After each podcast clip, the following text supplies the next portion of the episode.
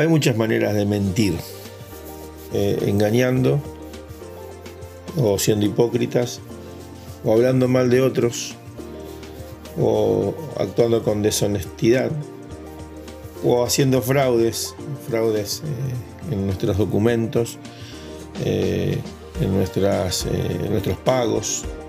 hay distintas maneras. La mentira no solamente es a través de, nuestros labios, también incluye otras acciones de nuestro diario vivir.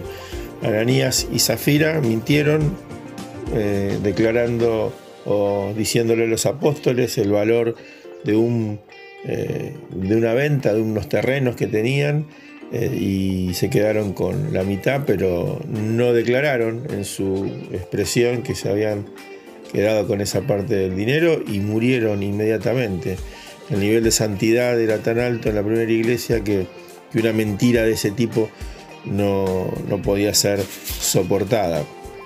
Eh, y, eso fue aleccionador para la primera iglesia y, una búsqueda de santidad fue lo, que generó en el resto de los hermanos.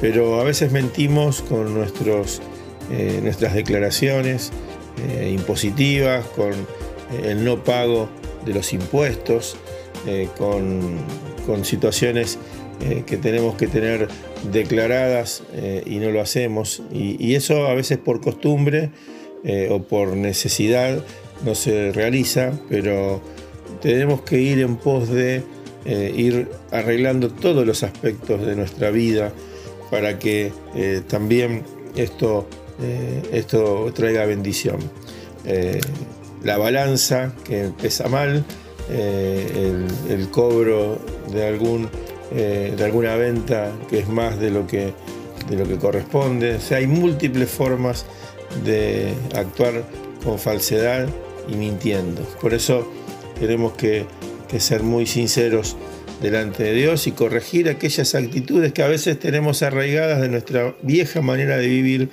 y que tenemos que dejar que el Señor vaya corrigiendo y sanando. Que Dios nos dé luz, que el Señor nos dé luz para comprender que, la falsedad y la mentira son dos de los pecados que Él más eh, aborrece.